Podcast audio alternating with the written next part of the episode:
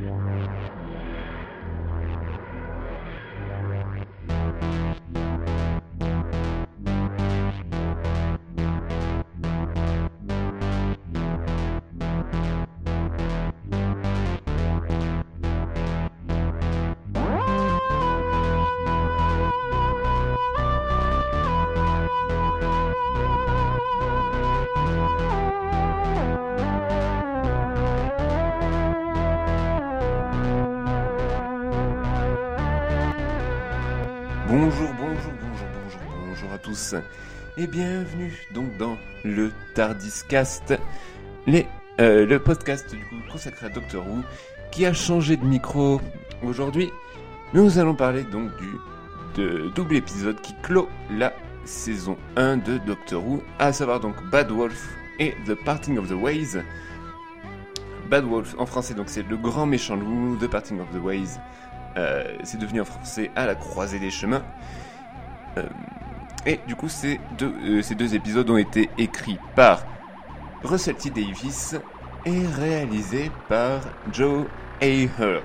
Et pour parler donc de ce final, euh, qui est-ce que nous avons autour de la console? Nous avons Robinson, comment ça va? Ah bah ça va Bonjour Barcelone Une très belle planète, qu'on ne verra jamais au final. Je suis un peu déçu. Euh, Attends, la, la série n'est pas terminée. Ah oui, il y a encore 12 saisons, même plus, c'est évidemment. Là là. Nous avons Nico. Comment ça va Nico? Euh, ça va, ça va. Bonjour le Japon 2336. J'espère qu'il nous capte bien de de là-bas. Mais tout, tout- avec Internet, on capte partout, hein. On capte partout. C'est beau, le podcast et le Wi-Fi. C'est exactement ça. Quelle belle technologie. Et nous avons P A A A A A. Staying alive. Oui. Ah, ah, ah, Excusez-moi, je fais les réglages en dessous du Tardis. J'arrive. Euh, voilà, ça y est, je suis là. Comment ça va? Est-ce que tu nous entends, Eo? Ça va bien Oh mais non, ce genre de référence, s'il te plaît. Lise, on a, on a la culture qu'on a aussi. On a la culture qu'on mérite. C'est pas de ma faute si j'ai grandi avec M6 euh, en fond, quoi. Bon. Euh, alors, du coup, nous, nous allons parler de ce double épisode final de la saison 1, Bad Wolves The Parting of the Ways. Mais PA, qu'est-ce qui s'y passe dans cet épisode? Donc, après avoir donc résumé, résumé qui ne sera pas bref, parce que c'est dur de faire un résumé bref de cet épisode. Bref. Après avoir, en ren- après avoir amené Blom sur sa planète, mais hors champ, bien évidemment, nos héros se retrouvent séparés pendant un voyage en Tardis à cause d'une étrange lumière blanche. Chacun va alors se retrouver dans un jeu TV différent. Le docteur se retrouve dans une version low cost de Love Story. Rose se retrouve face à une androïde de type Laurence Boccolini dans une version next-gen du maillon faible. Et le Captain Jack finit dans une émission de Rouleau King. Mais il semble que ces versions-ci soient beaucoup plus hardcore. On se retrouve donc avec une version du maillon faible où l'on est désintégré au laser en perdant ou en fuyant. Les éliminés du loft sont expulsés de la maison et de la vie, dans le texte, au laser désintégrant. Et une émission de Roul- et l'émission de Rouleau King prévoit une chirurgie laser, décidément ça va devenir un running gag, façon vas-y que, vas que je te découpe. Bref. Le docteur comprend alors vite qu'il y a du prix et fuit, de, et fuit du loft en pétant une caméra. Ça fait un peu diva comme sortie, mais bon. Le Captain Jack, lui, fuit aussi en explosant les deux androïdes regloukeuses au laser compact caché dans son... Non, franchement, ça devient rendant dans le laser, là. On apprend que la station gérant ces jeux est appelée Bad Wolf Corporation. Au désarène, pardon, au désarroi, nos héros, se, nos héros se questionnent et se rendent compte qu'une force les dépasse, certainement Russell T. Davis. En sortant du loft, le docteur réalise qu'ils sont sur le satellite 5, enfin, une nouvelle version du satellite 5 qui ne diffuse plus d'informations, mais de jeux télé meurtriers. On apprend alors que quand le docteur et Rose ont agi sur satellite 5, au lieu d'amener, d'amener l'humanité vers l'empire de la grandeur et de la bonté humaine, l'humanité a plongé dans un âge sombre dans lequel tout s'est écroulé. Oups Le docteur et Jack se rejoignent, accompagnés de la nouvelle Linda, Linda avec un Y, c'est important. Ils parviennent à retrouver Rose, mais cette dernière se fait désintégrer par un... par un... Laser. C'est bien, vous suivez. Un laser. Nos trois, nos trois nouveaux compères se font alors arrêter par la maréchaussée du satellite qui parvient, mais ils parviennent à fuir. C'était certainement les plus mauvais flics de l'univers d'ailleurs. Il débarque à l'étage 500 et se retrouve face à la contrôleuse, mais comme elle est peu bavarde, c'est un PNJ qui leur apprend que la lumière blanche du début, qui s'appelle le transmat, émet des signaux non autorisés depuis quelque temps, signaux qui nos qui ont ramené nos amis sur le satellite 5. La contrôleuse se retrouve une langue et apprend au docteur qu'elle est contrôlée, diantre, quelle ironie, et que ses maîtres guident l'humanité depuis toujours, et qu'ils ont peur du docteur. Ça donne pas mal d'infos sur qui sont ces personnes-là quand même. Après ces infos vagues quand même, Jack apprend au docteur que le laser désintégrateur n'en est pas un. C'est un faisceau qui transporte les gens dans l'espace. On comprend alors que Rose est en vie. Oh, grande joie Du coup, on retrouve Rose vivante, mais capturée par les maîtres de la contrôleuse qui se révèlent être les Daleks. Beaucoup moins Oh. joie. Et ces derniers fomentent d'envahir la Terre. Ils demandent au docteur de ne pas intervenir car ils détiennent Rose en otage. Celui-ci leur répond J'interviens. Fin de la première partie. Voilà. Début de la deuxième partie. Le docteur se TP dans le vaisseau Dalek, je crois qu'on peut pas le dire autrement, engobant au passage Rose et un Dalek dans le Tardis, Dalek qui ne restera pas longtemps. Et non, le terme gobé n'est pas dégueulasse. Le docteur réalise après coup que les seigneurs du temps se sont alors sacrifiés en vain car toute la flotte Dalek a survécu à la guerre du temps, les opposants. Rencontre au sommet entre le docteur et l'empereur Dalek, et ce dernier nous apprend que son vaisseau fut le seul survivant Dalek de la guerre. Ils étaient à ça du full team, rien qu'à ça, c'est dommage. Et pour se régénérer, ils décident alors d'infiltrer la Terre, de recueillir leurs morts avec le fameux faisceau, qui ne tue pas vraiment, pour reconstruire une armée de Daleks. Nos trois compagnons ayant débloqué ce niveau de l'intrigue, ils décident de retourner sur Satellite 5. Les Daleks lancent alors leur invasion. Pour contrer cela, le docteur compte se servir du satellite pour produire une onde delta. Qu'est-ce qu'une onde delta? C'est une onde suffisamment puissante pour griller le cerveau de toute la flotte Dalek. Malheureusement, il va manquer de temps au docteur pour ce plan. C'est alors que le capitaine Jack et quelques terriens s'occupent de gagner du temps en empêchant les Daleks d'envahir le satellite. Malheureusement, les ondes delta se font désirer, et histoire d'éviter la mort à Rose, le docteur la piège dans le Tardis pour la ramener sur Terre et dans sa temporalité, pour la sauver. Chose qu'elle n'apprécie pas des masses, surtout que c'est Mickey qui l'accueille. On apprend que les ondes delta, on apprend que les ondes delta vont certes pouvoir ravager les Daleks, mais aussi le docteur, le Captain Jack et tous ceux qui peuplent encore le satellite, ainsi que la Terre. Face à ça, le docteur cherche à comprendre ce que les mots Bad Wolf signifient, car oui, à deux doigts de la mort, ça vaut toujours le coup. Pendant ce temps, les Daleks envahissent le satellite, sans prénoms humains encore présents sur la station, tuent Linda et le capitaine Jack et envahissent la Terre. Retour sur Rose qui déprime et tente de comprendre le sens des mots Bad Wolf. Elle choisit de revenir sur le satellite, bien aidée par Mickey et Jackie. Je reviendrai sur eux un peu plus tard. Elles reviennent, elles parviennent à ouvrir le cœur du Tardis, grâce à, grâce à nos deux comparses, regardent à travers le tourbillon du temps et arrivent juste à temps pour aider le docteur en proie au Dalek arrivé jusqu'à lui. En regardant dans ce tourbillon, elle devient alors le Bad Wolf, c'est comme ça que ça a l'air d'être mentionné. Elle élimine alors les Daleks, sauve le capitaine Jack parce que da fuck, et alors que le tourbillon est en train de la tuer doucement, le docteur la sauve en aspirant le tourbillon via un tendre baiser, du cam les fanfics, avant de rendre ce tourbillon au Tardis. Ils partent en laissant Jack sur le satellite, pauvre de lui, et le docteur entame alors sa régénération, déclenchée par l'énergie du tourbillon du temps. Et dans une tirade poignante, Eccleston laisse enfin sa place à David Tennant. Et fin Vraiment, fin. Eh c'est un très bon résumé, merci. Euh, merci PA pour ça. Euh, donc, euh, du coup, quels étaient vous les, pour ceux qui ont déjà vu cet épisode, quels étaient les souvenirs que vous en aviez? Nicolas, par exemple? Alors, euh, je m'en rappelais plutôt assez bien. euh, en tout cas, pour euh, pour euh, pour faire Bad Wolf, je me rappelais beaucoup des parodies de jeux parce que effectivement, c'était typiquement de l'époque et je me voilà. La parodie du maillon faible est quand même très bien. J'aurais aimé, euh, mon seul petit truc, c'est que j'aurais kiffé que dans la VF, ils mettent Laurence Boccolini au doublage. Je pense que ça aurait fait ma, ça aurait fait ma journée. Euh, non, je me rappelais plutôt bien de Bad Wolf. J'avais oublié par contre l'histoire de la contrôleuse et comment les Daleks finissaient par intervenir dans l'histoire. D'accord. J'avais un peu oublié ça. Et pour sur Parting of the Ways, euh, je me rappelais pas mal de la fin évidemment parce que ça reste quand même un, un premier gros moment de l'histoire de Doctor Who, tout le côté Bad Wolf. Euh, Neuf qui se régénère, euh, Jack qui revient d'entre les morts parce que ça aura beaucoup trop d'incidents sur sa life. Euh, je m'en rappelais plutôt assez bien, mais c'est vrai que majoritairement tout ce qui était personnage secondaire, par exemple, ou euh, histoire secondaire dans le dans le satellite lui-même, j'avais un peu oublié, mais parce qu'en fait c'est pas super important. Je me rappelais des je me rappelais des points principaux de l'histoire en fait, mais c'était agréable à revoir par contre. Oui, ah oui, c'était assez agréable à revoir en effet. Robinson, toi, quels étaient tes souvenirs? Hmm, Alors moi, mes souvenirs, euh, j'en avais que deux. J'avais euh, tout d'abord les jeux télé, donc avec le docteur qui était bloqué dans Big Brother ou le Love Story en français. Euh, Jack qui était tout nu face à des millions de téléspectateurs. Et, Rose dans le maillon faible. Et mon deuxième souvenir, c'était la mort de Jack, qui euh, très héroïquement euh, utilise vraiment euh, toutes ses munitions contre les Daleks, même s'il sait que c'est en vain, et meurt en, pas en héros, mais en, un peu en martyr, quoi. Et donc, euh, après revisionnage, euh, j'ai vraiment envie de dire que c'est peut-être euh, mes deux épisodes préférés de la saison 1, avec un, un très très grand Christopher Eccleston.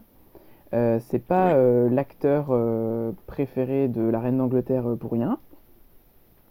Et, euh, et puis aussi, euh, j'étais très touché par Linda, dont j'avais complètement oublié l'existence. Alors que pourtant, Linda avec un Y. Linda avec un Y. Ah, j'allais. Ah tout à fait. Faut pas oublier ça. Eh, faut pas oublier du tout.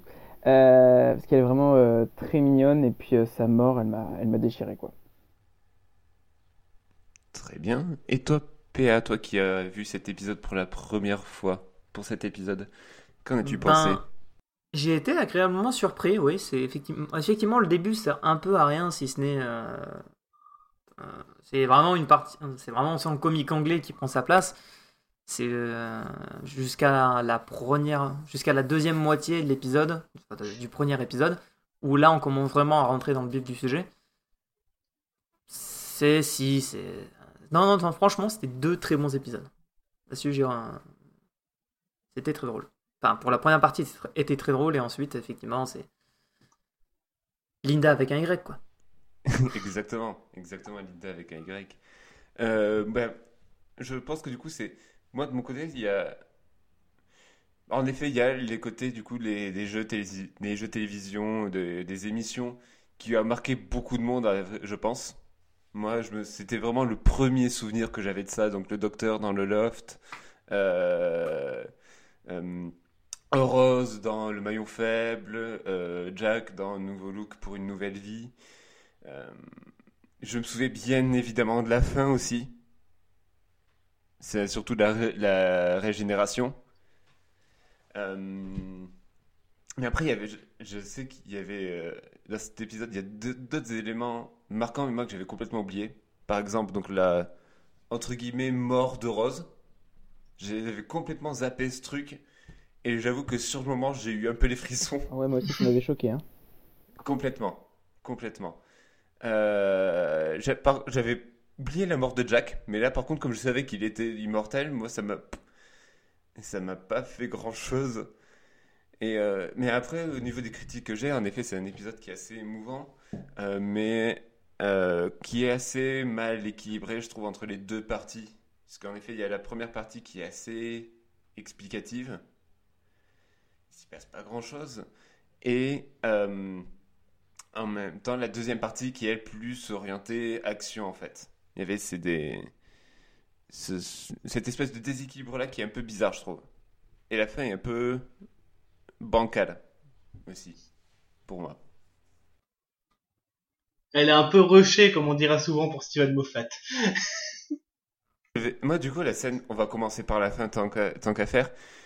La scène de régénération, je la sens, je la sens vraiment qu'elle est rajoutée au dernier moment pour euh, euh, L'aspect secret? pour pardon?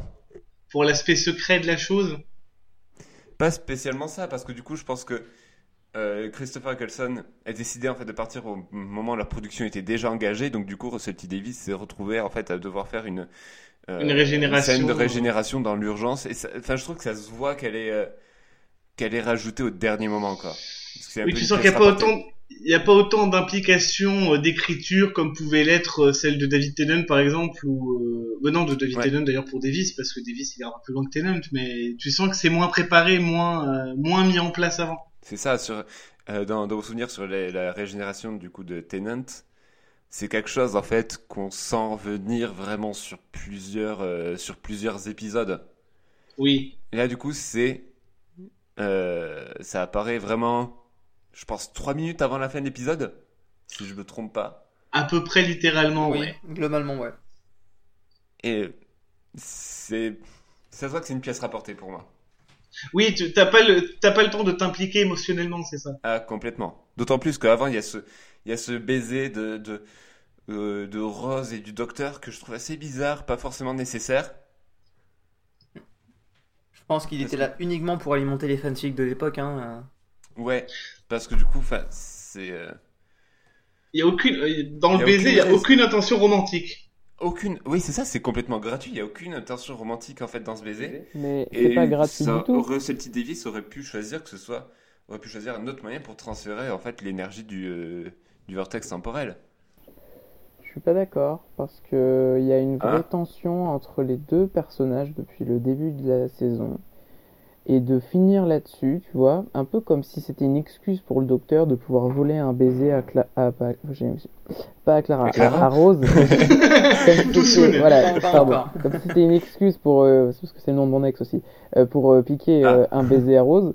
Euh, ben, j'ai trouvé ça hyper touchant parce que lui, il le sait que c'est la seule façon de la sauver, c'est en aspirant euh, cette énergie.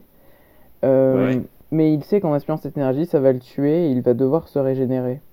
Donc c'est pour ça que ce baiser, il a tout à fait sa place et il est juste magnifique.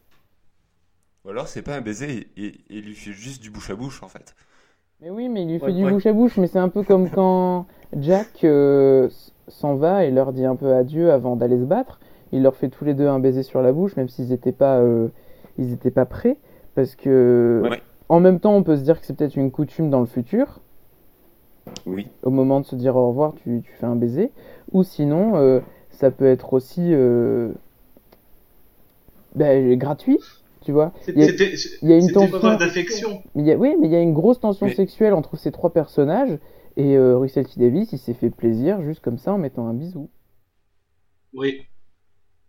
Ap- Après d'ailleurs, pour revenir deux secondes sur ce bisou, d'ailleurs, je me suis posé une question en le revoyant.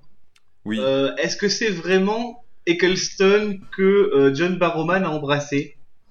Parce que quand il embrasse Rose, il le fait de face. Ouais. Et quand il embrasse le docteur, on ne voit le docteur que de profil, donc en fait, on voit que ses cheveux et un côté de son de sa joue en fait. On voit pas un seul moment son visage. Donc sur le coup, je me suis demandé est-ce qu'il a vraiment embrassé Eccleston? Voilà.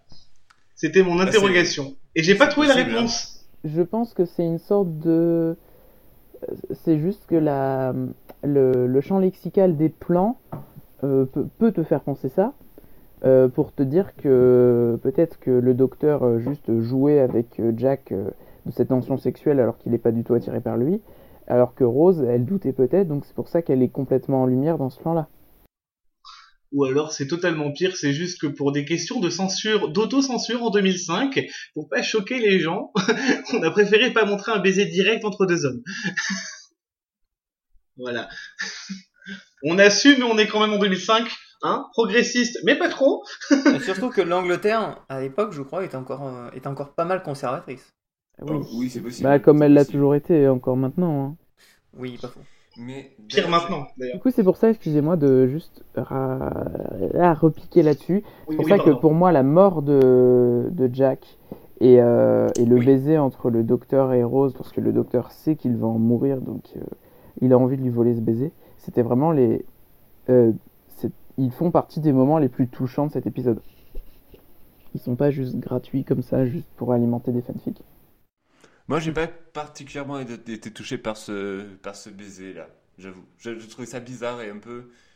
Pas, bon, pas, pas, pas déplacé, mais. euh, Ouais, j'ai pas trouvé ça. J'ai pas trouvé ça déplacé, mais c'est vrai que sur le moment, en fait, Jack qui dit adieu, t'es là en mode, mais tu vas revenir de toute façon. Mais non. Qu'est-ce qui, oui, non, mais je, Il le sait pas. Oui, non, mais, non, mais voilà, mais c'est que, c'est même pas que c'est je ne sais pas, mais même dans le contexte de l'épisode, j'avais vraiment l'impression que pour lui, ça y est, il était décidé, il allait mourir, et il avait aucune chance de survie, c'est pour ça que je trouvais ça, je, je, je trouve le baiser entre eux très mignon et très représentatif de ce qu'est leur relation amicale, d'ailleurs, dans tout, dans toute la saison, mais sur le coup, j'étais là en mode, mais euh, tu fais, t'es un peu vachement convaincu que tu vas mourir quand même. Ben oui, c'est un peu normal quand même. Tu pars à la guerre face à des Daleks. Toi, t'es juste un Oui, pauvre oui, humain. voilà, oui, oui, T'es avec euh, une trentaine d'autres humains contre des milliers de Daleks. C'est un peu logique que t'en crèves. Oui, oui, oui. Voilà. Et oui. Alors, donc, du coup, aussi, comme grand fait euh, majeur de cet épisode, on a le retour des Daleks qui font très peur. Alors, qu'est-ce qu'on en pense des Daleks? Est-ce que vous avez des choses à dire là-dessus dans cet épisode?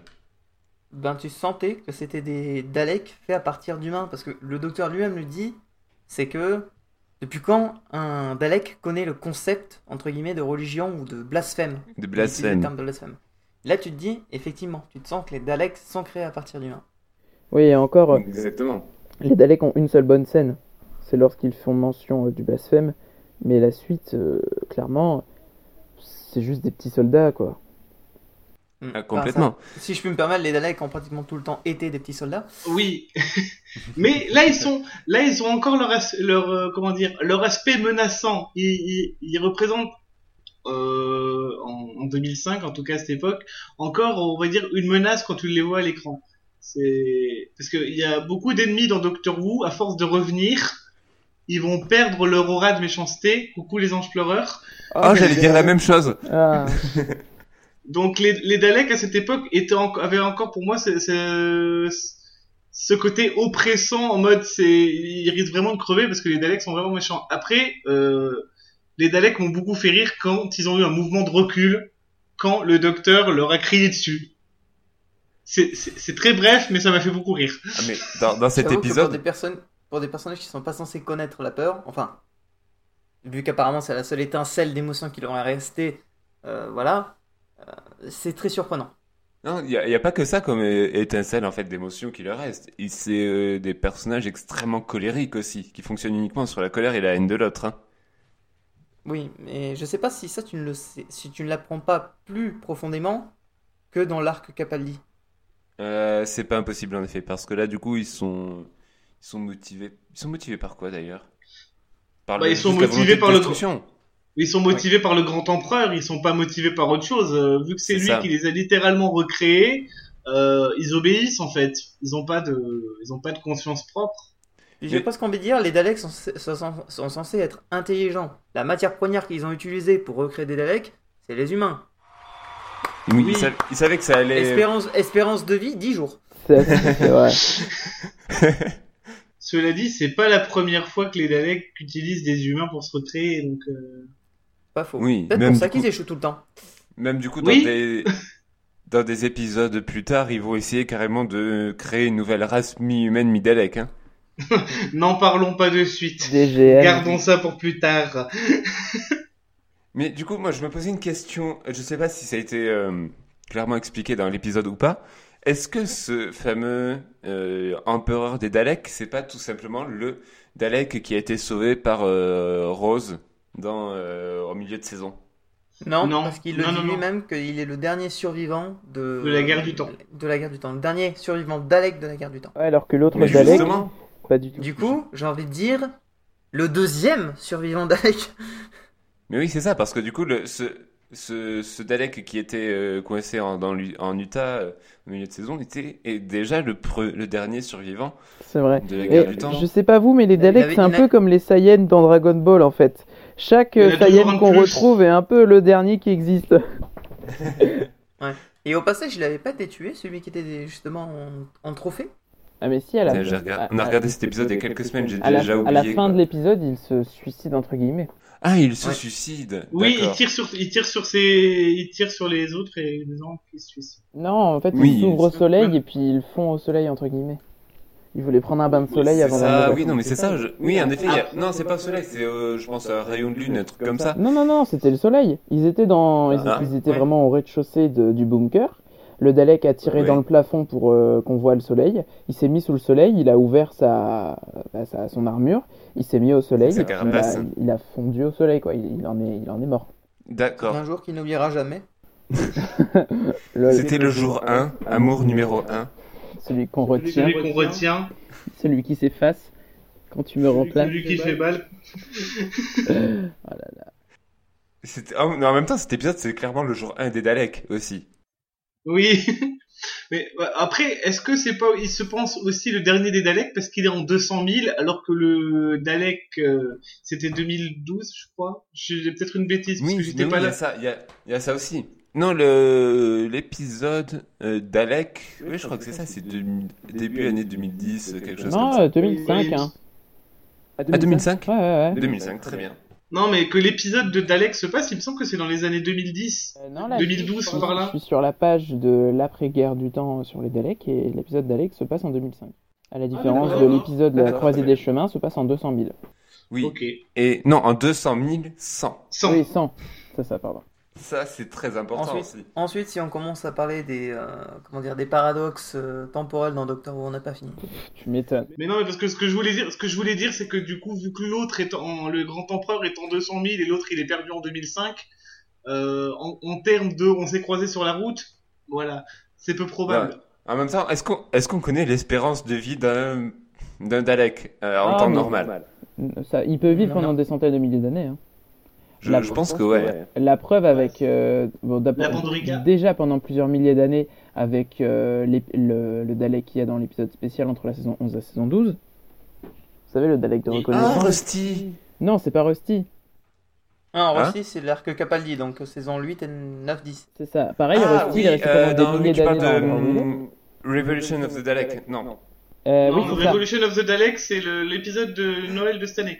c'est celui qui n'est Calme-toi. pas encore diffusé. Je me souviens Ah des épisodes qui Vous sont pas encore diffusés. fini de spoiler la saison 12 Non, mais c'est pas une nouveauté que les Daleks reviennent tout le temps, bien évidemment. Mais c'est pas. C'est pas. Euh, C'est- On peut clairement. un- c'est pas un spoil en soi, c'est. La saison comme- 12, on peut... il y a clairement moyen de plus la spoiler encore si vous voulez. Non, c'est sûr. C'est comme les amis, je suis désolé, mais cet empereur Dalek, je suis en train de regarder sur le Wikipédia, enfin, j'ai fait des recherches, il n'existait pas dans l'ancienne série, c'est-à-dire que ce n'était pas un personnage. euh, Oui, je me suis demandé d'où il sortait parce que. Euh, non, non. Euh, Là, ils ont juste fait mention comme ça que oh, l'empereur Dalek, euh, son vaisseau a survécu, c'est le seul survivant du vaisseau, et donc il a mis. euh, Moi, j'ai une 200 théorie 000 ans vis-à-vis de ça. C'est que les Daleks qu'il a créés, c'est à partir d'humains. Donc il va forcément se sentir supérieur. Donc, oui, oui, oui, c'est pour dieu ça pour- qu'il le dit bien. Voilà, je suis un peu leur dieu. Après, est-ce que c'est pas aussi parce que Davis il savait pas comment réintroduire Davros Euh, non, parce que Ouais. je pense que Davros, euh, ça vient dans la saison 3. Euh, non, 2. Dans la saison 2, avec le, le culte de Scarrow. Et, euh, mais mais je, je pense pas que là, en cette saison 1, il voulait déjà réintroduire Davros. Après, je pense qu'il il voulait trouver un moyen de réintroduire des Daleks, mais vu qu'il avait fait tout un plat sur la guerre du temps, il fallait trouver un moyen qu'il y ait des Daleks, qui soient toujours des Daleks, mais euh, pas, pas tributaires de la guerre du temps. Donc c'est vrai que les recréer façon je suis un euh, professeur euh, maléfique, je crée ma petite armée, je me prends pour un empereur, c'était une bonne solution scénaristique pour introduire le concept. Et puis c'est pas, c'est pas si mauvais. C'est pas si Non. mauvais. Puis je pense aussi c'est juste, c'est peut-être en fait un moyen de euh, de mettre le, le spectateur en fait sur une fausse route et de surprendre. Parce que si elle est Dalek, on peut s'attendre logiquement à ce qui est Davros derrière, tu vois. Tandis que là, du coup, il- le, le coup de faire c'est pas Davros, c'est un autre mec, c'est un peu plus surprenant et ça crée un peu plus de rebondissement aussi. Donc nous, on peut se dire, ah, euh, eh ben, ça peut être, ça peut devenir un, un, un nouveau grand méchant, l'empereur Dalek, alors que pas du tout. M- Même si ce Dalek lui met, met face au docteur un terrible dilemme. Oui. Ah oui. C'est vrai. C'est ça. Là, c'est là aussi qu'on voit en fait l'évolution du Docteur en fait sur cette saison. Je pense que euh, au début de la saison, il était un peu plus dur. Il était beaucoup plus dur, beaucoup plus cruel en fait. Et là, et alors qu'il a l'occasion en fait vraiment de, de de buter tous les Daleks, à la dernière seconde, il se ravise. Un, un pacte qui, qui fera écho d'ailleurs justement à l'épisode du 50e anniversaire. Ah, tout à fait, tout à fait. L'épisode du 50e anniversaire. Faut pas trop en dire. Non, nous, nous y arriverons dans 2-3 ans. Changeant de, changeant de sujet de débat, Oui. moi, je, alors je suis peut-être le seul autour de la console du Tardis à penser ça, mais c'est moi ou le Bad Wolf, c'est un peu un pétard mouillé. Ah mais to- totalement.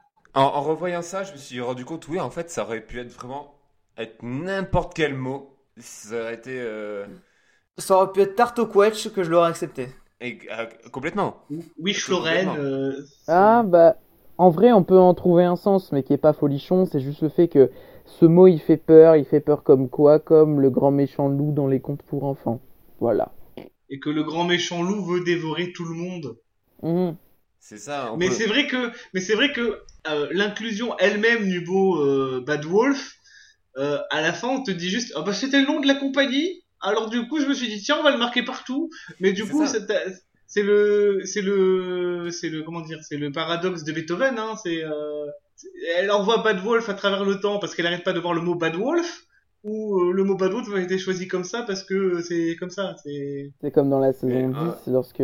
Qui a vraiment écrit la symphonie de, de Beethoven? C'est ce qu'explique le docteur. hein. oui voilà c'est exactement ça.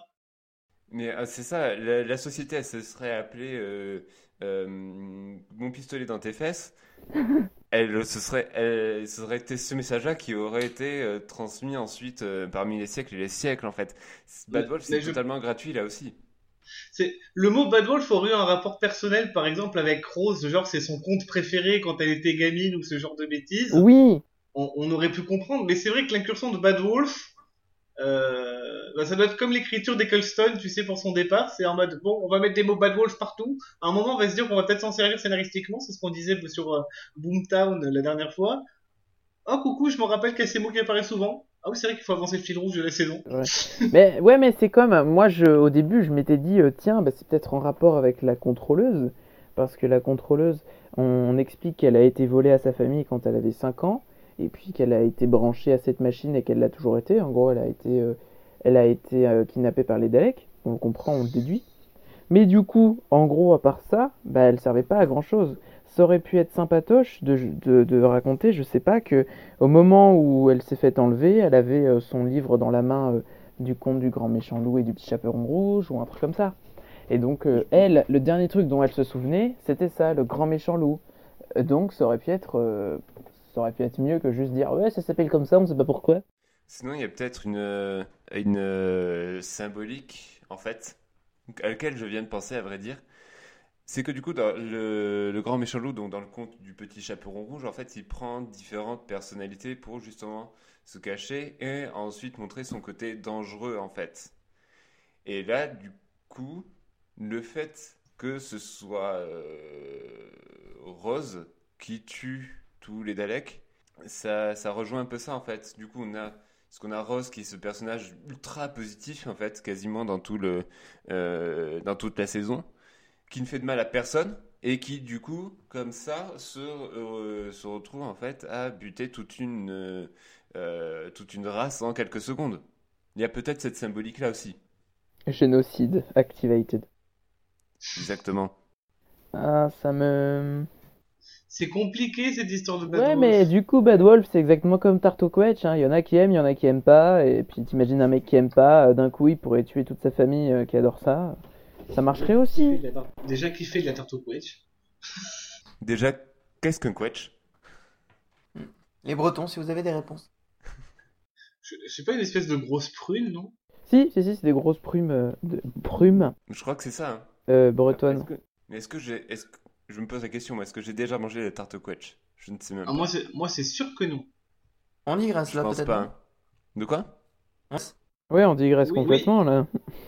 Mais en même temps, est-ce que ce serait pas ça aussi l'essence de ce podcast? Parler de Doctor Who, de d'extermination de race et de tarte au quetch en même temps. Ah, bah les nazis étaient fans de la Bretagne hein, et de son folklore. Est-ce que les, est-ce que les Daleks sont nazis? Ah, complètement. Et pour moi, il y a clairement Il y a, une... il y a un bon rapprochement. Il y a un très grand rapprochement. On Ils verra sont dans les au moins, comment on appelle ça déjà Eugénie, euh, pro, euh, adepte de l'eugénisme. Bah oui, ils sont arrivés Oui. dans les années 60, euh, dans les premières saisons de Doctor Who. On était clairement dans une, en- une idée euh, anti-nazie. On, on était en train de poursuivre les derniers nazis.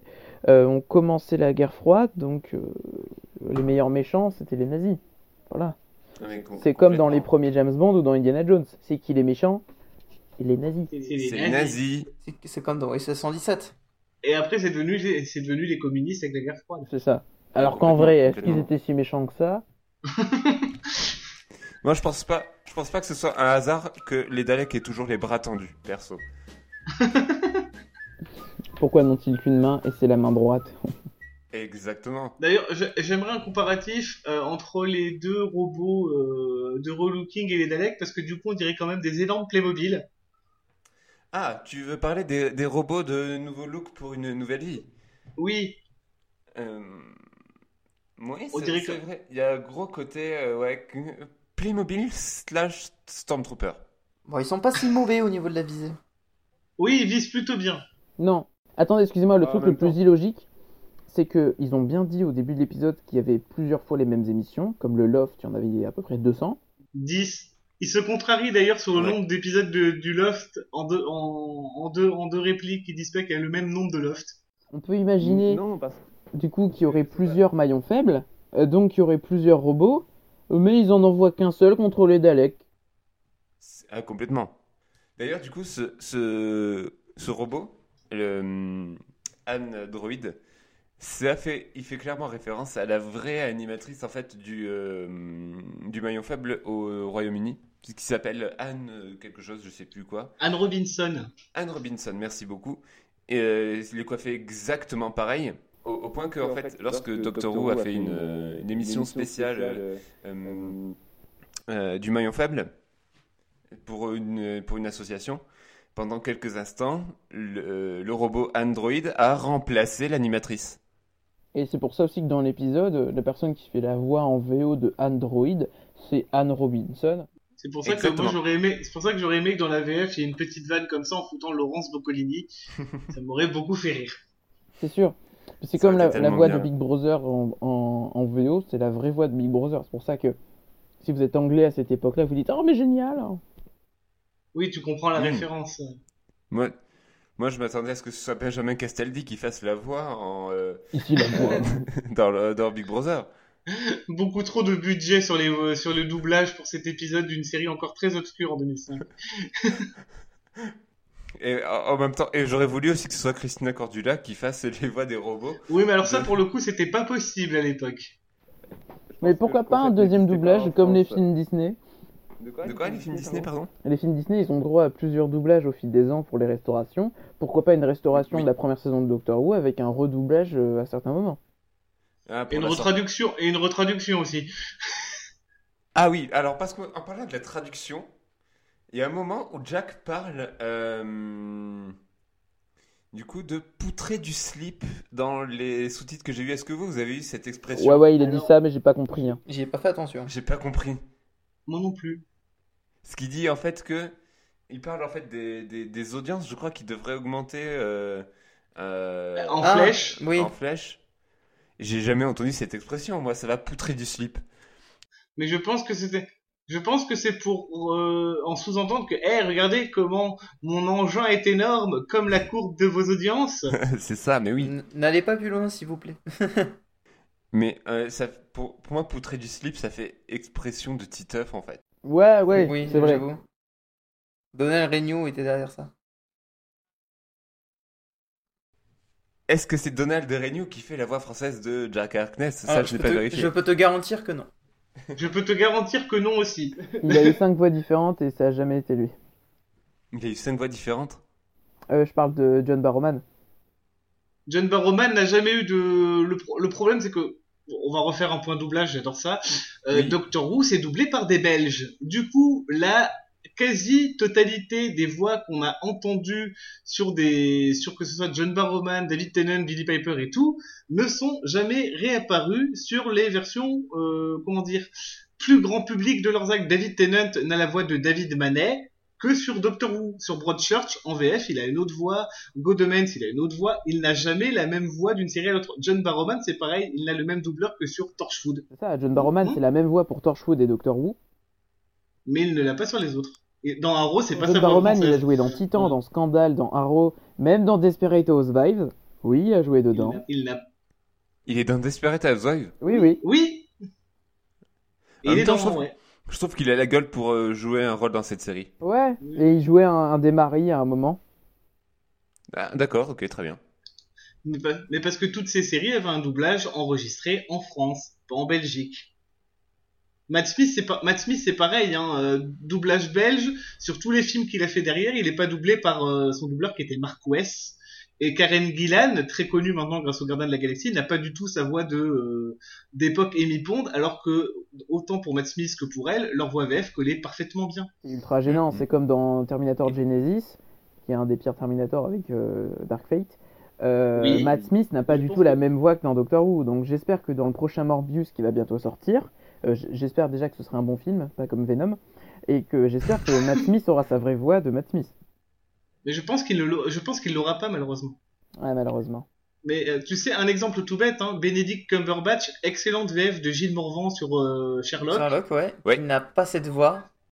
remplacé, remplacé par Jérémy Couvillot dans Doctor Strange, et depuis, du coup, c'est c'est lui qui fait ses voix, c'est pas Gilles Morvan Bah ouais, Il fait ses voix dans tous les films, même en dehors du, du MCU Oui, D'accord. majorité. En général, quand tu finis par être la voix officielle d'un personnage de dans la catégorie Disney, en général, euh, tu finis par le suivre. Euh, D'accord. malheureusement, les films sont plus importants que les séries en fait. Et le budget alloué est pas la même, donc voilà. Le, le budget n'est pas le même aussi. bah hein. non, alors que la qualité des fois est différente. Et j'avais remarqué un truc dans le doublage français, le fameux PNJ, comme je l'appelle, qui euh, parle, celui qui a la chemise, euh, celui qui se rend compte, ouais, il y a peut-être Oui. quelques problèmes, est Ah, doublé par Tony Beck. Et Tony Beck, euh, c'est un habitué du doublage de, de voix additionnelles. Ouais, D'accord. Il a également, il a fait les voix de Zoro dans One Piece, dans la première Ah bah. itération. Ah bah. Il fait la voix de Sean Frost dans Inazuma Eleven et il donne pas mal de voix additionnelles dans. Oui, c'est lui aussi. Non mais vous, vous vous vous rendez compte quand même que euh, David Manet donc qui a doublé euh, 9 et 10, c'est quand même la voix de Jessie dans Pokémon, de Joey dans Yu-Gi-Oh. Oui, on en a parlé dans le tout premier épisode. voilà. j'avais oublié. Euh, non, c'est pas c'est la voix de Joey, oui. On, a, je- on en a peut-être parlé, mais on n'a pas pu le garder puisque c'était- ça n'avait pas enregistré dans le premier épisode. Alors, je peux dire que c'est également la voix de David dans Shaun, dans Shaun de Shaun of the Dead. Euh, Oui. La voix de Rose est également dans Shaun of the Dead. Et pareil pour Philippe Allard qui est également dans Shaun of the Dead. Alors, Philippe Allard, c'est la voix de qui? Philippe Allard, c'est la voix de Shaun. Et c'est la voix de Mickey, Oui. pardon. Ah, la voix de, de Mickey, euh, euh, oui, de Mickey. Ah. Mickey Smith, Hmm. oui. Oui, c'est la Ah. voix de Mickey, Mickey euh, de notre série pas. Bah, D'ailleurs, puisqu'on parle de lui, de Mickey, il fait son retour dans cet épisode. Hmm. Avec. euh, D'ailleurs, euh, petit Camille astérix, hein, euh, David Manet fait la voix de James dans Pokémon, pas Jessie, hein, je me rends compte de la propre connerie. Ok. Et il double tri et il double tri et il double et il double Tristan, pas de Joey. Joey, c'est Bruno Mulleners qui est la voix française de Shinichi Kudo. Voilà, c'est bon, je m'en vais. D'accord, très bien. Donc, revenons euh, un peu à, Ouais, à cette, Mickey. euh, à ce final. Et à Mickey, en effet, qui fait un peu son, euh, son retour dans Doctor Who, euh, aux côtés de euh, Jackie Tyler, joué par Camille Corduli, si je me souviens bien de son nom. Oui. Donc, du coup, ce qui se passe, c'est que euh, Rose a été renvoyée sur Terre par le docteur pour euh, la protéger. en fait. Exactement, de la protéger. Il lui laisse un petit message sur le répondeur, en passant. Il lui laisse, il Mm. laisse du coup ce, ce petit, ce petit message vidéo euh, en disant que du coup c'est, il a, il a fait partir pour la protéger, que, euh, qu'elle a été absolument fantastique aussi. Et Rose a atterri, atterri pardon, à, à Londres en 2005. Heureusement qu'il y avait Mickey qui passait à 100 mètres, je pense. Ah, il a entendu le bruit du Dardis. C'est ça. Mais Oui, il est, il est là vachement rapidement. Il est là très très rapidement quand même. hein. Puis en plus, il arrive à pied, pas en voiture. Mais c'est ça en et fait. Et on est en 2005, il peut pas avoir reçu une notification comme quoi le, le Tardis va se garer ici dans 5 minutes. La notification du coup du Et puis surtout, j'ai le souvenir qu'on avait quitté Mickey avec un visage bien bougon envers Rose. Et Oui, oui, ça- là, il Il revient re- comme une fleur. Ah mais c'est Tu ça. sens, tu sens qu'en saison 1, ils savent vraiment pas comment écrire Mickey. Ah non, l'évolution du personnage, elle fait oui, non, oui, non, oui, non. C'est ça. En fait, c'est Disneyland Paris à Mickey. Et c'est une montagne russe. Là, le Mickey qu'on a à la fin de la- du dernier épisode, c'est le même Mickey qu'on a à la fin euh, de l'épisode avec les, les Slytines qui pètent dans euh, Downing Street. Euh, C'est-à-dire un Mickey qui dit bon bah ok au revoir, mais qui espère encore. Alors Ouais, qu'à la ouais. fin de. Boomtown, on avait un super Mickey qui n'a pas voulu retourner voir, euh, voir Rose. J'ai encore failli dire Clara. et qui, qui avait vraiment comme les nerfs de se dire c'est con, mais on n'est pas fait pour être ensemble.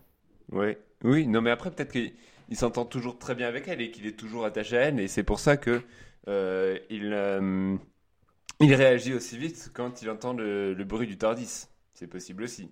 Même si. Ouais, sait- parce qu'il sait que c'est Rose. Exactement. Et donc. Est-ce qu'il sera dans Torchwood, euh, Mickey? Euh, non. mais après, il joue un. on le verra à la fin de la saison 4, je Quatre. pense. Il euh, rejoint une espèce de force. À quel moment il tombe amoureux de Martha Jones? Mais en fait, c'est on hors voit jamais. série. On le voit On jamais. le voit jamais. On le voit jamais. C'est sous-entendu euh, hors écran. Ouais. Et pro- probablement expliqué dans des comics et ce genre de choses. Spoil. Oui, bah oui. euh, Non, mais on. Là, du coup, ce podcast, c'est c'est des gens qui, pour... qui connaissent. Ah, hé, je vais prendre des cours de diction, je reviens. Non, ce podcast, c'est fait pour les gens aussi qui connaissent Doctor Who, en fait. Oui, un petit peu. Voilà, c'est pour ça qu'on parle tout le temps des épisodes qu'on n'a pas encore vus. mais euh, aussi. on va quand même parler des épisodes qui ont déjà 10 ans et plus. Et puis merde, renseignez-vous un peu, quoi, aussi. bon, Mais déjà, déjà, si, si vous êtes arrivé à ce dixième épisode de podcast sans avoir regardé Doctor Who, qu'est-ce que vous faites là, sérieux? Pourquoi vous nous attendez? You have a problem. Get a life, ok? Get a life. Alors, est-ce que c'est vraiment un bon move d'être agressif envers les auditeurs? Ça, Oui, oui, il faut de temps en temps, il faut engueuler ses auditeurs pour leur faire comprendre Écoute. que il y a un lien qui s'est créé. Ça fait 10 épisodes maintenant, on se connaît, on a un peu une famille, euh, femme, comme dirait euh, le docteur plus tard. Mais euh, Comme dirait, Mo- comme dirait euh, Mister MV, euh, on est souvent dans la taquinerie, jamais dans la moquerie. exactement. Ça me rappelle cette citation d'Arthur dans Les Enfants de la télé. On rigole, mais on ne se moque pas. j'aimerais te sauver sur celle-là, mais je peux pas. Je préfère ma donc, citation. euh, donc, euh, merci Pierre Charnia.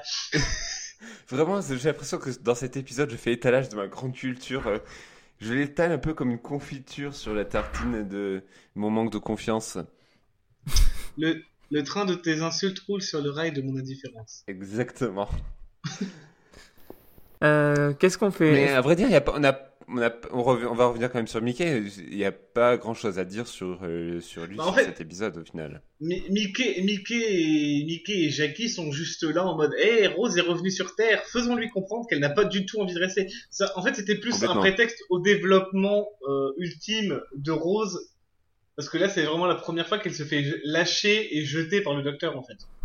Oui, Ouais. ça, ça, dans le C'est scénario. vrai qu'ils ne servent vraiment que de sidekick. Mais sauf que je, euh, Là- je, je serais pas d'accord avec vous sur le point de la, du champ lexical euh, cinématographique parce que il y a eu il y a un jeu de montage génial euh, pour ce qui est de, de Mickey et de Jackie. Je sais pas Oui. si vous êtes d'accord avec Oui. moi, mais à tous les moments où Rose est revenue dans son époque, jusqu'au moment où Rose va faire un gros coup de gueule, on la voit très très peu à l'écran. C'est que Mickey, c'est que Jackie, c'est que la rue, c'est que le restaurant, c'est que ce qu'ils sont en train de bouffer. Jusqu'à ce que Rose se met à faire une petite tirade. Le docteur euh, m'a donné une nouvelle version de la vie, un peu comme Sangoku euh, qui euh, ne- n'abandonne jamais. Donc elle a envie de continuer. Là, ils vont vouloir l'aider aussi. Mais encore une fois, on va voir très très peu Rose.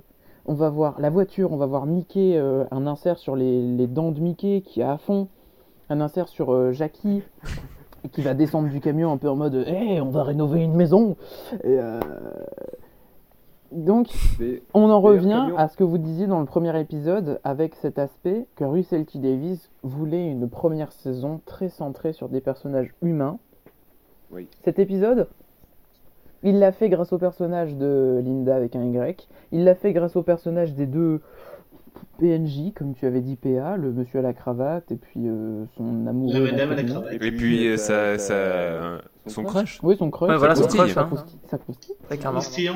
Et là, donc c'est pour ça que Mickey et Jackie, ils servent un peu à rien, parce qu'à la limite, Rose aurait pu faire ça toute seule, on imagine. Oui. Ou ça aurait pu être n'importe qui d'autre. Je vais y revenir dans ma chronique, mais ouais. Voilà, dans le scénario, ils sont pas très là. Mais à l'écran, c'était magnifique, euh, ce chant contre chant, euh, Tardis Mickey, voiture Tardis, puis retardis Mickey, puis un plan sur Jackie, on sait pas ce qu'elle fout là, mais c'est trop bien. Et euh, voilà, donc euh, ils- étaient là pendant très peu de temps, mais une scène marquante. Par exemple, dans le Ah, premier épisode, c'est un peu longué sur le loft, sur tout ça. Mais ça, par contre, on va avoir tendance à l'oublier, je pense.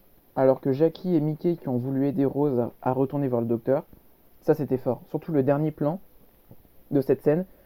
Le Tardis s'en- s'envole tout de suite. Dès qu'il s'est ouvert et que Rose a regardé dedans, les portes se sont fermées, il s'est envoyé. Il s'est envolé. Jackie et Mickey courent vers le Tardis histoire d'essayer de le rattraper, mais ils n'ont pas pu. Là, ils se font une sorte d'accolade, ils regardent le sol et, et dans leur regard, on sent qu'ils ont fait ce qu'il fallait, même si ça allait à, à l'envers de ce qu'eux pensaient, mais au moins c'est dans l'intérêt de Rose, euh, son Oui. bonheur. Un peu comme des parents qui qui sont pas d'accord avec le boulot qu'a envie de faire son enfant et qu'au final, bah, pour, pour son bonheur, on le laisse quand même partir. Complètement, mais euh, du coup, ce que tu viens de dire, ça me fait, ça me fait penser en fait à autre chose. Le fait qu'on voit au final Rose assez peu à l'écran en fait pendant cette euh, cette séquence-là, ça peut aussi être souligner le fait que bon certes physiquement elle est à Londres, mais son esprit est Et ailleurs. en d'ailleurs, fait. comme. Euh. Comme Et donc du coup, un très bon mon- montage avec le, le, le fait qu'à certains moments on coupe sur 2005, puis on revient en 200 100, 2005, Rose- 200 100, dès que Rose se sent un peu ailleurs. Exactement, c'est vrai, oui, c'est complètement vrai. Donc un épisode qui paye pas de mine sur le scénario, Euh, il y a des méchants, il faut taper sur les méchants. Ça fait quand même pas mal d'épisodes de la saison 1 où on dit que ça paye pas de mine sur le scénario. Non, mais c'est des histoires assez simples en fait. Mais encore Non, une mais fois, des réalisateurs talentueux. Ah oui, complètement. Mais euh, aussi, il y, a une cho- il y a une chose quand même qui m'a fait beaucoup rire sur cette séquence du, euh, du camion, où tu as donc euh, Jackie qui débarque avec du coup ce, ce gros camion pour défoncer le Tardis. Et, et, got to pay my ride. Et du coup, en fait, elle vient littéralement à la, à la, à la rescousse de Rose. Et il y a un truc qui est vraiment assez subtil sur le camion, c'est qu'il est marqué en gros Rescue pour dire que c'est un gros camion et qui va venir sauver tout le monde. J'ai trouvé ça assez fin euh, de, de la part du coup de la mise en Assez fin de te le mettre en grand comme ça. Il manque que les panneaux clignotants et. euh, Et puis là, on va écrire en gros secours sur le camion parce que c'est pour dire qu'il va sauver tout le monde. Oh là là. Ça a fait aussi office d'un peu de Deus Ex Machina d'ailleurs. hein. Le camion il sort de nulle part. hein. Non, non, non, Jackie explique Pas vraiment, qu'elle a euh, expliqué. Jackie l'explique, ouais. Non, je, je sais qu'elle l'explique, mais c'est c'est vachement fortuit. Oui, ben oui, oui, évidemment, comme beaucoup de choses, mais euh, Par contre, Euh. est-ce que c'est est-ce que c'est elle qui conduisait le camion? Oui, c'est elle Non. qui conduit le camion. C'est Mickey qui le conduit. Enfin, c'est Non. Mi- c'est Jackie qui l'amène, mais c'est Exactement. Jackie qui le conduit. C'est- Derrière. Quand elle l'amène, je voulais savoir si c'était elle qui le conduisait, parce que sur le coup, je me dis, elle a un permis pour ça? Non, c'est alors c'est elle qui l'emmène et c'est Mickey en fait qui euh, euh, conduit le camion quand, euh, quand il tire avec au le moment d'arracher au moment d'arracher la console du Tardis. C'était une petite remarque que je m'étais faite, c'est est-ce qu'elle a le permis pour conduire ce genre d'engin? Parce que c'est quand même parce que c'est quand même une énorme remorqueuse le machin. Moi je dis que c'est possible. Elle a- je la vois moi je la vois Elle a une tête de camionneuse, c'est ça que tu dis Alors non, je l'ai pensé mais je l'ai pas dit. Donc ne... ne me fais pas dire des choses que je pense mais que je ne dis pas, d'accord Non, mo- moi je sais pas, moi je trouvais que ça allait bien. Jackie qui conduit un camion. Oui, OK, d'accord. Moi je, je suis partant. C'était pas le pire, la, la- la- la- la chose la moins euh, pire à imaginer dans cette saison. Euh, clairement, ça aurait été plus surprenant si ça avait été Mickey, par exemple. Tout à fait. Par exemple. Hmm. Euh, moi, du coup, j'avais un peu envie de euh, revenir sur Linda. Linda avec, Avec un un Y. Y. Pourquoi elle vous a... euh, moi, j'avoue... Pourquoi vous a autant touché ce... Il vous a autant touché ce, ce personnage? Robinson, par exemple. Déjà, ça m'a interpellé parce qu'on sait euh, qu'il y aura un, un ép- un épisode de la saison 2 qui s'appellera comme ça. Oui. Un épisode de la saison 2 qui s'appellerait Linda avec un Y. Non, sans Non. Y. L-I-N-D-A avec des points entre chaque lettre. Euh, donc moi, premièrement, ça m'avait Ah oui, interpellé. c'est vrai. Et du coup, euh, en attendant de revoir la saison 2, je me poserai toujours la question de savoir s'il y a un lien. On verra ça plus tard. Et aussi parce qu'elle est de un trop mignonne quand elle accueille le docteur. Tu vois, ça se voit Oui. vraiment que elle fait partie d'une télé-réalité, elle est mignonne, mais elle fait pas euh, grosse débilos. Elle fait juste euh, gentille fille, comme dit le docteur. Donc évidemment, on va pas Ah voter oui, pour une ça. gentille fille. Et c'est pour ça qu'elle est mignonne et touchante et que le docteur a envie de l'aider. Et c'est pour ça que sa mort, elle est, elle est horrible. Comme ça, on voit les Daleks qui arrivent euh, devant la baie vitrée. On voit leur petite lumière au- au-dessus de la tête s'allumer, s'éteindre, s'allumer, s'éteindre. On imagine qu'ils disent exterminer, mais on ne l'entend pas parce que nous, on est du côté, on est du côté de Linda avec un Y. On est de son point de vue. Et contre-champ, on est du point de vue des Daleks et on voit Linda qui meurt. Et dans un, Ouais. il y a, On n'entend presque pas son cri. C'est, ça fait un peu comme une mort euh, à la, à On la- l'entend en voyant, on l'entend en fond sur le visage d'Eccleston. En C'est fait, ça, on entend le l'entend en fond sur C'est ça. Keston. C'est c'est très symboliquement tourné d'un point de vue de la ré- réalisation, chant contre chant. Ça me fait vraiment penser à la mort euh, des personnages euh, dans l'épisode de, de Star Wars Story qui s'appelle Rogue One. Oui. Lorsque, bah, on sait Euh, tous oui. qu'ils vont en mourir parce qu'on n'en voit aucun Oui. dans les suites, mais de les voir mourir de cette façon-là, Ça te, fait, ça te rend quand même triste. ça te rend quand même triste. C'est Un peu comme elle, on sait qu'elle va mourir parce que ça se voit qu'il y a déjà Rose. C'est impossible de déboulonner Rose, donc on sait qu'elle va mourir. Mais de le voir, La, mi- la, la mise en scène, la mise en scène. La mise en elle, scène te façon, fait chialer. tout fait. Elle, elle a été mise en place. Il suffit de le voir au moment où elle sort de, euh, où le docteur sort du loft. Tout le plan de face, c'est littéralement le, le, le docteur qui tend la main en mode viens avec moi dans le Tardis. Viens avec moi si tu veux vivre. fait- ce qu'il a fait avec, euh, ce qu'il a fait avec Rose, que Exactement. euh, Tennant refera à Pompéi.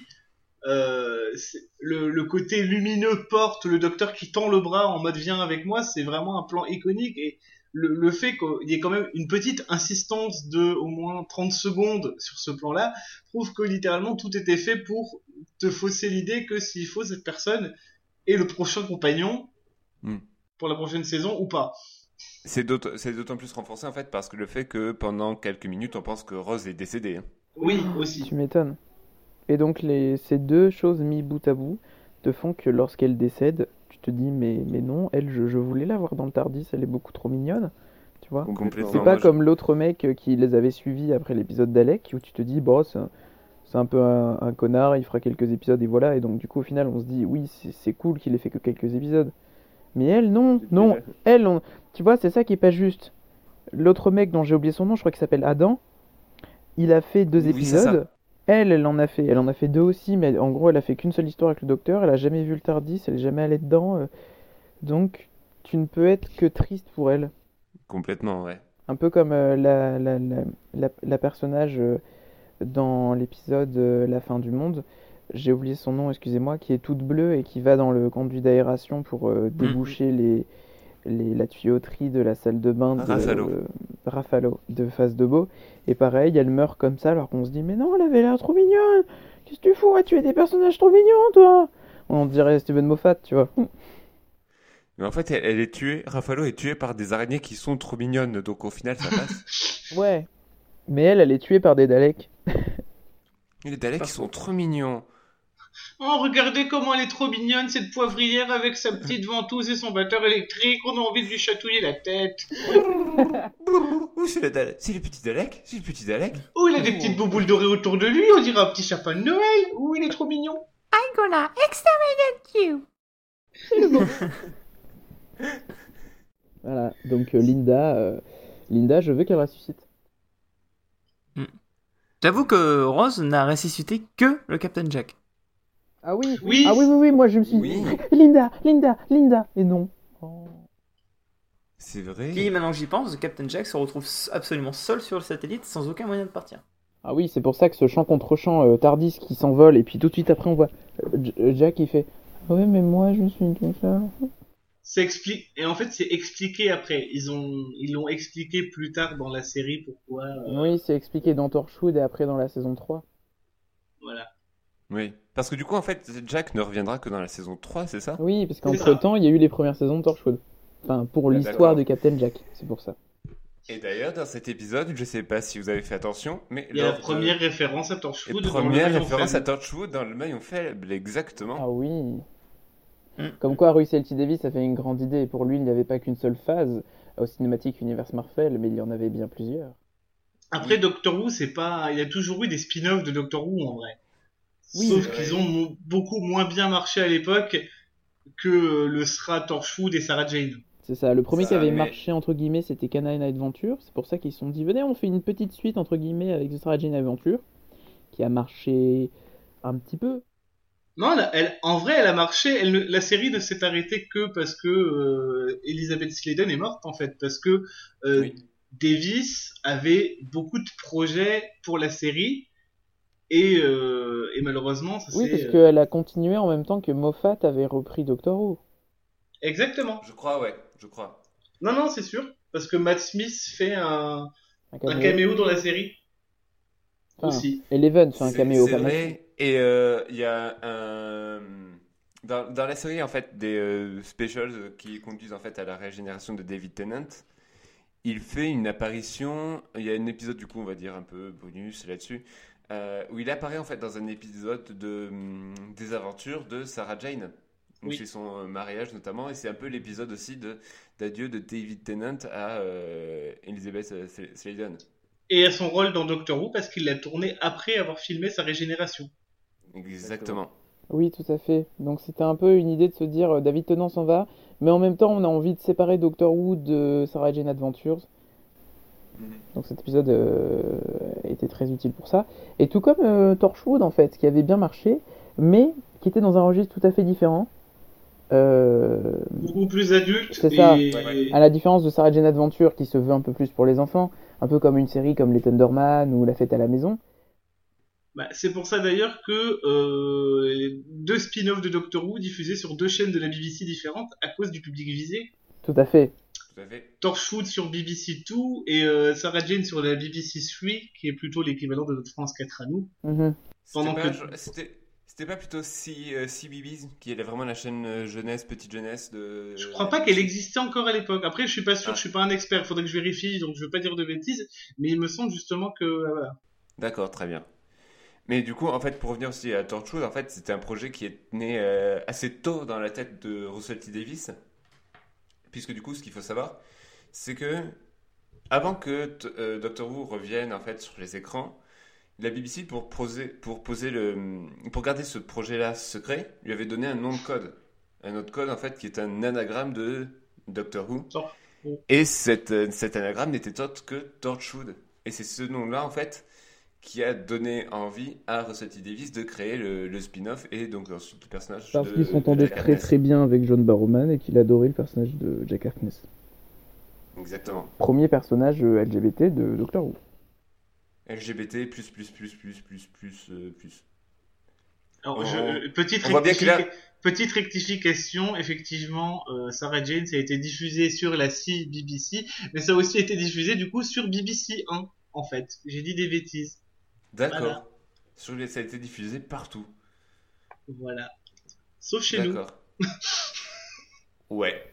Torchwood a été diffusé en France d'ailleurs. Énergie 12. C'est Énergie 12, Ah on y revient, on y revient. Énergie 12 dont on a appris du coup lors de la semaine de l'enregistrement que euh, ils allaient diffuser donc les épisodes de la saison 5 à 7 euh, si je me souviens bien. Euh, oui, C'est ça, c'est comme en fait qui diffuser. C'est ça. D'accord. Et c'est Torchwood qui était diffusé sur BBC 3. Puis sur la 2, puis sur la 1. Ah, en fait, ils ont fait le tour du monde de la BBC quoi. Oui, mais euh, à la base, euh, il me semblait bien qu'ils avaient une chaîne de prédilection. Voilà. Mais ça, après même, il n'y a pas une saison aussi qui a été diffusée sur euh, une autre, une autre chaîne qui avait rien à voir avec la BBC, je crois sur Stars, un truc comme ça. Euh, aux États-Unis, oui, parce que c'était Ah. une. euh, aux États-Unis, c'était une coproduction. euh, la dernière saison, c'est une coproduction euh, britannico-américaine. Ouais, voilà, merci, j'arrivais plus à le La dire. dernière saison de Torchwood? La dernière saison. D'accord. Tout comme euh, le, la première partie de la saison 6. Oui, du coup, oui, C'est ça, avec la BBC America. exactement. Génial. Mais là, du coup, sauf que euh, le- la dernière saison de Torchwood, ça n'a pas du tout été produit avec euh, BBC America, c'était produit avec une autre chaîne euh, qui Avec la s'appelle Stars en fait. Ah non, C'est Stars. D'accord. Ok, bah parfait. Ouais, il y a des petites news dans, tes infos. Oui, comme ça on fait un peu le tour de la planète euh, Docteur Who. Doctor Who. Euh, est-ce que vous avez, est-ce que vous avez encore d'autres choses à rajouter sur cet épisode, notamment ah, vous voulez parler, on voulait évoquer la hum, la régénération euh, qu'on a, on l'a déjà fait au début.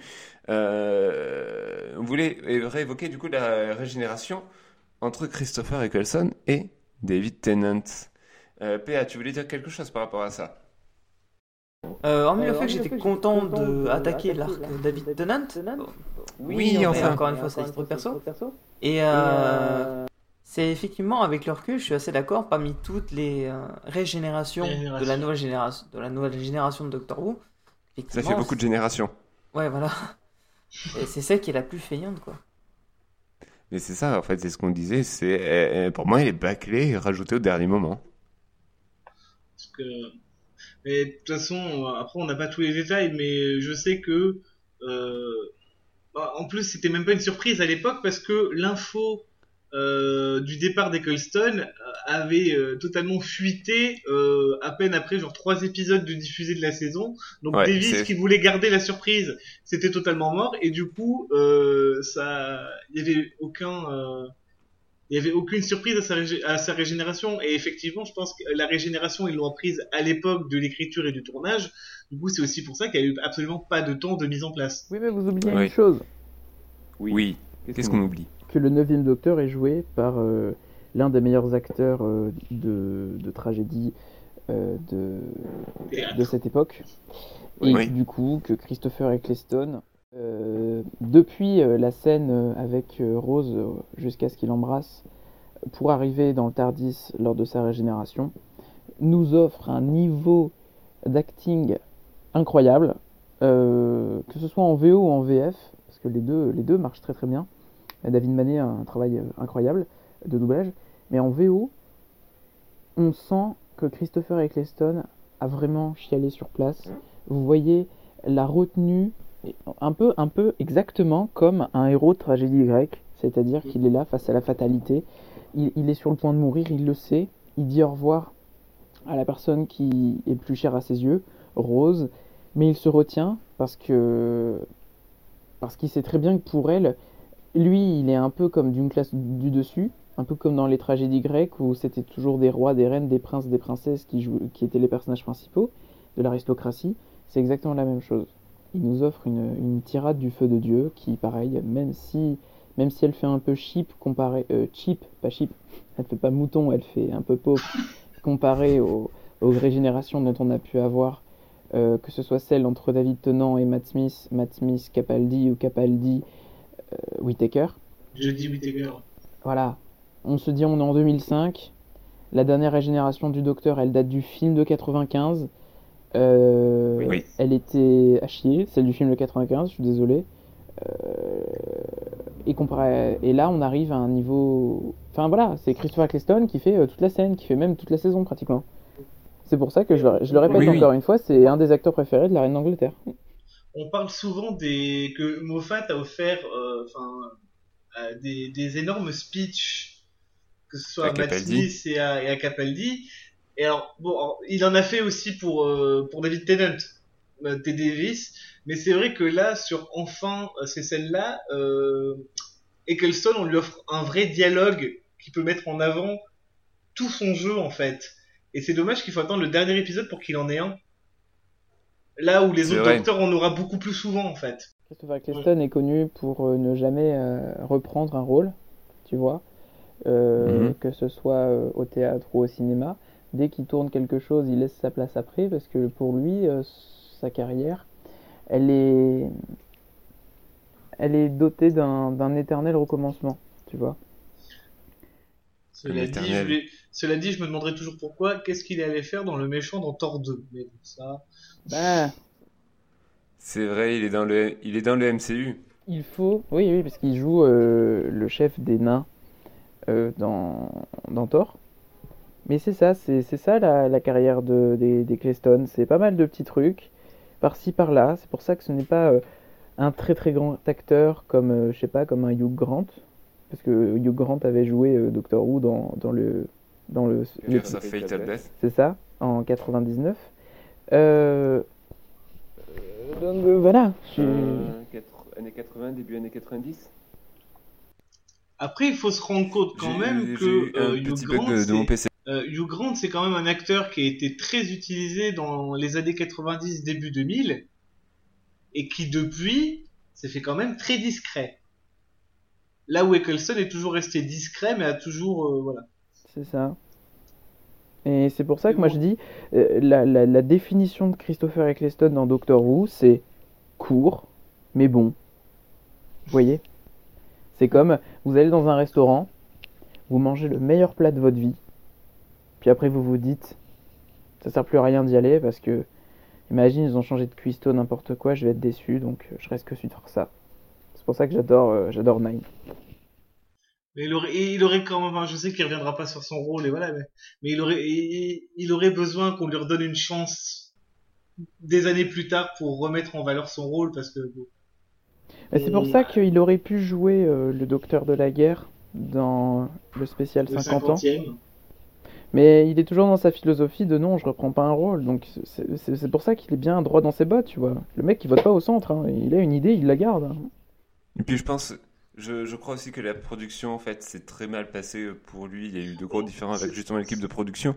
C'est c'est toujours très flou, c'est toujours, c'est c'est toujours très flou cette histoire. On, on saura jamais le, on saura jamais la, On, on, la vérité exacte.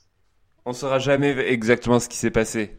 À moins que, du coup, enfin, il y a, je pense pas que Christopher Eccleston va revenir là-dessus. et, non, non, il est pas, il est pas du genre à alimenter ce truc. Je sais que pendant des années, Non. on a dû lui en parler, mais en fait, on n'a jamais eu le fin mot de l'histoire. On sait que ce serait des problèmes de prod et d'entente à l'intérieur, mais on n'en sait pas plus, en fait. C'est pour ça qu'on peut rester sur la, une blague qu'il avait faite quand on lui demandait euh, Vous êtes resté qu'une saison de Doctor Who? Et lui, il répondait Oui, mais j'ai embrassé Billy Piper. Et John. Et Ah oui, ah bah attends. D'ailleurs, pour, pour l'anecdote, pour revenir en parallèle du 50e anniversaire, c'est dans euh, le dernier épisode que se trouvent les deux extraits réutilisés pour l'épisode des 50 ans. C'est vrai? Quels extraits? D'accord. Pour ce- Vous avez vu l'épisode des 50 ans ou pas que je spoil un peu? Oui. Moi, je l'ai vu. Eh ben, Ben, au, au moment où il y a hum, les, tous les tardis qui reviennent, il y a un extrait de tout le monde. C'est que des archives piquées partout. Sauf pour un docteur. Voilà, et Eccleston dit, les. Eccleston sort M for my next trick, qui est un extrait très court, et en fait vient de cet épisode euh, Parting of the Way, qui est littéralement le moment où il évite les missiles. Ah oui, euh, au début. Voilà, au début de Parting of the Ways, et euh, la, le bout de visage utilisé pour la régénération sur euh, John Hurt, Et du même C'est épisode. C'est un plan de son visage quand il est choqué devant, je ne sais, euh, je pense que c'est euh, Devant le, devant- devant le dieu. euh, devant, Dalek, voilà, Dalek. de- exactement, c'est ce plan-là. D'accord. Mais dans le montage Voilà. final, ils ont décidé de laisser cette régénération en suspens. Où on commence à voir Eccleston qui apparaît, mais hop, on la voit pas. Voilà. Euh, je pense, je pense aussi qu'ils a... là c'est une question de moyens. Je pense qu'ils n'avaient pas forcément les moyens de recréer en 3D entièrement le, que- non, personnage. euh, C'est même pas qu'il voulait des faire en Eccleston. 3D, c'est pas qu'il voulait faire en 3D, c'est quitte à faire une régène, il voulait Eccleston et il savait qu'il l'avait pas, donc euh, ils assument le fait de ne pas recréer Eccleston, Eccleston n'étant Mhm. pas mort. On fait pas une, une Colin Baker euh, qui serait. euh, Oui, une Oui, on Colin fait pas un Colin Baker, qui se Sylvester régénère en. Sylvester McCoy, où en fait on prend McCoy, on lui met un gros halo dans la gueule, il met une perruque et ça passe. Ça passe pas du tout en vrai. Non, ça se passe pas du tout. kilomètres. Bon, là, euh... et une dernière question avant, que- avant de conclure, euh, d'arriver à la conclusion de cet épisode. On a vu du coup euh, le doc- euh, John Barrowman embrasser Billy Piper et le docteur. Est-ce... Et je suis en train de me dire, en fait, le docteur a quasi, dans la nouvelle série, je précise, euh, embrassé quasiment tous ses compagnons, puisqu'il le fait pour. Euh, euh, Et ben, il le fait pour Rose, Rose. Il le fait pour Donna. Pour Martha aussi. Il Martha, le je fait pour me- Martha. Martha, je me souviens plus, Donna, je sais. Si, si, dans Je le tout premier épisode le- avec Martha, il l'embrasse pour euh, qu'elle ait du. pour que lui, il ait de l'ADN humain en lui et qu'on ne le détecte pas, que les judous ne le Oui, oui. détectent pas. C'est vrai. Euh, Donna Noble, c'est quand elle se fait empoisonner. C'est ça. Quand non. Non, quand lui se fait C'est empoisonner. ça, Quand exactement. lui se fait empoisonner, du Euh, coup, elle, elle l'embrasse pour le, le choquer. C'est ça. Euh, bah, après, euh, Oui, Matt donc du coup, il embrasse Amy. Euh, Matt Smith- Amy embrasse le docteur, Matt- euh, le docteur embrasse Rory, Dinosaurs on a Spaceship. Euh, Euh, oui, après, exactement. euh, Mais euh, le, euh, David Tennant n'aura pas embrassé John Barrowman. Est-ce qu'il embrasse Clara à un moment? David Tennant n'aura pas embrassé John Barrowman. C'est vrai. Grande déception. Non, c'est vrai. Mais ils se sont embrassés moment- dans, un Comic Con, il donc c'est embrasse pareil. Clara? Et euh, Matt Smith embrasse Clara? Ah oui, mais pas dans la série. Oh là là là là. Mais en fait, cette Après, série- avec Capaldi, c'est devenu plus chelou, donc ça C'est s'est pas la fait. question que je me pose. Oui, je pense. Ouais. Ah oui, En parce qu'en fait, là, Ça ces s'est trois docteurs, 9, 10 et 11, c'est vraiment. Ah, mais euh, non, du coup, en fait, c'est l'âge et d'or je crois que je viens de trouver le premier contre-exemple. Capaldi n'a pas embrassé Bill. Oui, c'est ce que je viens de dire. À partir du moment où c'est, c'est à partir du moment où il y a Capaldi, du coup, il y a- plus le- l'aspect, euh, comment dire, romancé physique. C'est- Il n'y a plus de James Bond, tu vois. Il y a toujours ça dans James Bond, il y a toujours une tension sexuelle entre chaque personnage. C'est ce qu'il y avait dans Doctor Who jusqu'à Matt Smith. Mais après Matt Smith, Peter Capaldi, ouais, il est posé, tu vois. Et c'est plus un. Ouais. Et, et honnêtement, on n'imagine pas Whittaker embrasser Ryan ou Graham. Par contre, John Barrowman Ouais. a embrassé Graham. Ah, ah, C'est vrai. Désolé, c'est sorti tout seul. ah, ah, ah. Ah, putain. Oh là là. Ça m'a échappé, pardon. C'était dans un Comic Con aussi. Oui, mais c'était pas une raison, ça m'a échappé. C'était, c'était, c'était dans un Comic Con. Bon. Eh bien, exactement, c'est ça. Parce que moi, là, ça voit, ça fait 1h20 qu'on enregistre et je sens que Péra est en train de se retenir. Ah. Là, il est tout gentil, il est tout gentil, mais euh, je pense que c'est l'heure de lâcher toute sa mauvaise foi. Alors, oh, pour, pour cet instant mauvaise foi, j'ai trois. J'ai trois. euh, j'ai relevé 3,5 anecdotes, on va dire, de mauvaise foi. La première concerne le Captain Jack quand il se retrouve Oui. face aux deux androïdes. Et donc quand il se retrouve à poil et qui dit Mesdames, l'audience vient de monter en flèche. L'audience va poutrer du slip. Je vais dire, moi aussi, si je me retrouvais nu face à deux androïdes et des millions de spectateurs, je serais tenté de balancer une réplique digne des meilleures productions d'Orcel. Ah. Merci, Capitaine Jack. D'ailleurs, pour info, cette scène a été filmée en plan large, on le voyait vraiment intégralement nu. Et, et c'est- et la BBC, elle a fait non. Voilà. Deuxième incohérence, c'est plus une incohérence visuelle. Alors que la situation montre Rose et Mickey qui essaient d'ouvrir le cœur du Oui. Tardis, on a le droit à un plan sur Jackie qui dure une demi-seconde. Mais juste, pourquoi? Le monteur a eu une absence à ce moment-là? Je veux dire, Jackie n'était clairement pas dans l'histoire, alors à moins qu'elle ait eu un spider sense et qu'on ait voulu le montrer, il n'y avait aucun intérêt. Voilà. Deux, enfin, deuxième, troisième incohérence, c'est que, et c'est si je pense que tout le monde l'a relevé, le Captain Jack Oui. sort un laser compact de luxe de quelque part. De son cul. On Ouais, peut le dire. après, après avoir été passé au laser défabricateur au moins deux fois. Je suppose que ce laser eût été fabriqué en scénarium. Non, moi je pense que c'est juste un laser qui euh, détruit toutes les Bah, fibres, euh, tous en les fait, tissus, s'appelle- uniquement les Il s'appelle un défabricateur et fabrique en anglais, c'est un tissu. En fait. Ah, Du coup, c'est littéralement un rayon laser qui détruit le tissu. Les, les amis, laissez-le transpirer de mauvaise foi quand même. euh. Pardon, pardon. Non, non, alors, mais, c'est- non, mais je suis d'accord. Je suis d'accord. C'est juste que moi sur le coup, ça m'a fait tilter. Et non, mais quand même, du coup, le, le pistolet dans le cul, faut. Oui. Voilà. J'ai j'ai aimé. c'est une confession? Ah, j'ai craché sur mon micro. C'est enfin, une confession? À fait. Et enfin, il m'en reste une. Et celle-ci m'a. J'ai mis. Comment dire Il faut avoir l'extrait pour comprendre, mais. Comment le cœur du Tardis a bien pu s'ouvrir de la manière dont il l'a dont il l'a ouvert? Parce que visiblement, Oui. le boîtier doit être levé vers le haut et non pas Alors tiré vers tirait soi. Je l'ai remarqué ça. Pourtant, le boîtier a fini par s'ouvrir, a fini par s'ouvrir à, la f- à force de tirer. Ce qui, dans le contexte, n'avait aucun sens d'un point de vue physique.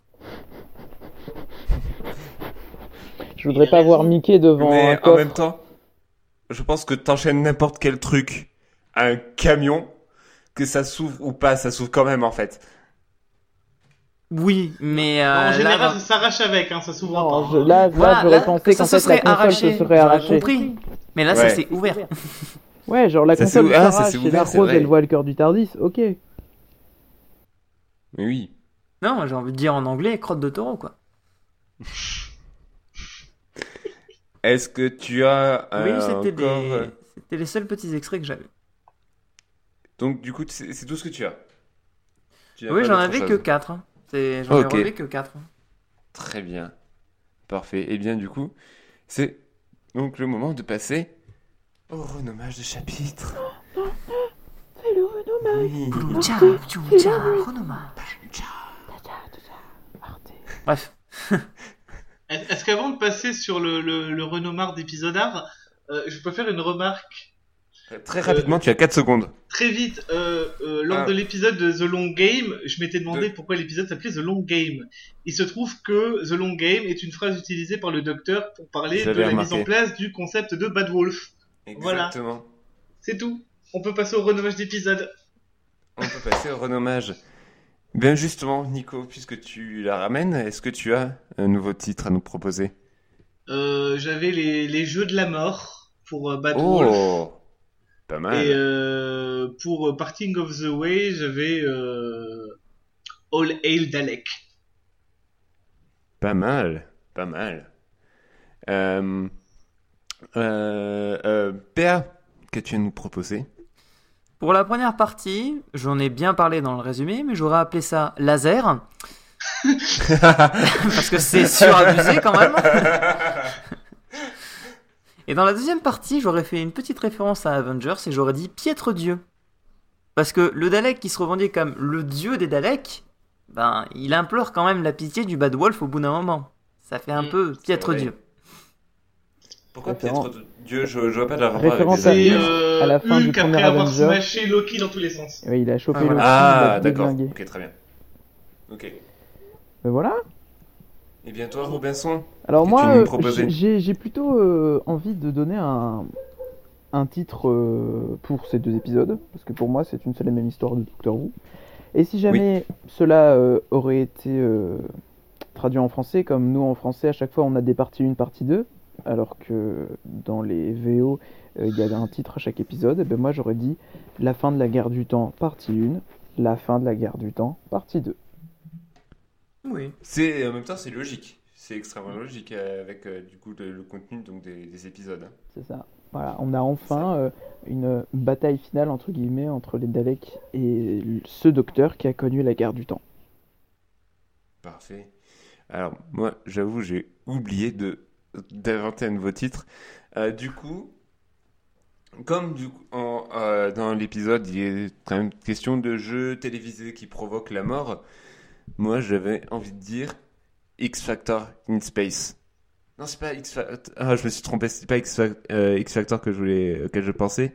Euh, Fear Factor Fear Factor, oui. in Space. Voilà. Et j'aurais dû y penser parce que du coup, j'aurais pu trouver quelque chose de mieux, je pense. Mais c'est pas grave, c'est comme ça qu'on finit une saison en fait. Dans l'approximation la plus totale. Comme l'ensemble de ce podcast, c'est très, l'ensemble est très approximatif. hein. Quelle métaphore de cette saison 1 et de, de ce podcast et en même temps de la série Doctor Who. Mais c'est, non, c'est pas à la fin de la saison puisque du coup, on a décidé d'y intégrer l'épisode spécial, je vous rappelle, Oui. Et qu'on va traiter dès la semaine prochaine. Et ben donc du coup ça va être le moment de se faire des bisous. Ça va être le moment de se faire des bisous et de reprendre tous en cœur cette chanson qui nous berce de toutes les semaines. Et qu'on oublie à chaque fois. Et ça fait bim bam boum. Ça fait ça fait ça pchit. fait. Et ça fait vroom. On peut peut-être se quitter là-dessus. On va se quitter là-dessus et on va se dire. À la semaine prochaine. prochaine. Des bisous Ciao ciao Non.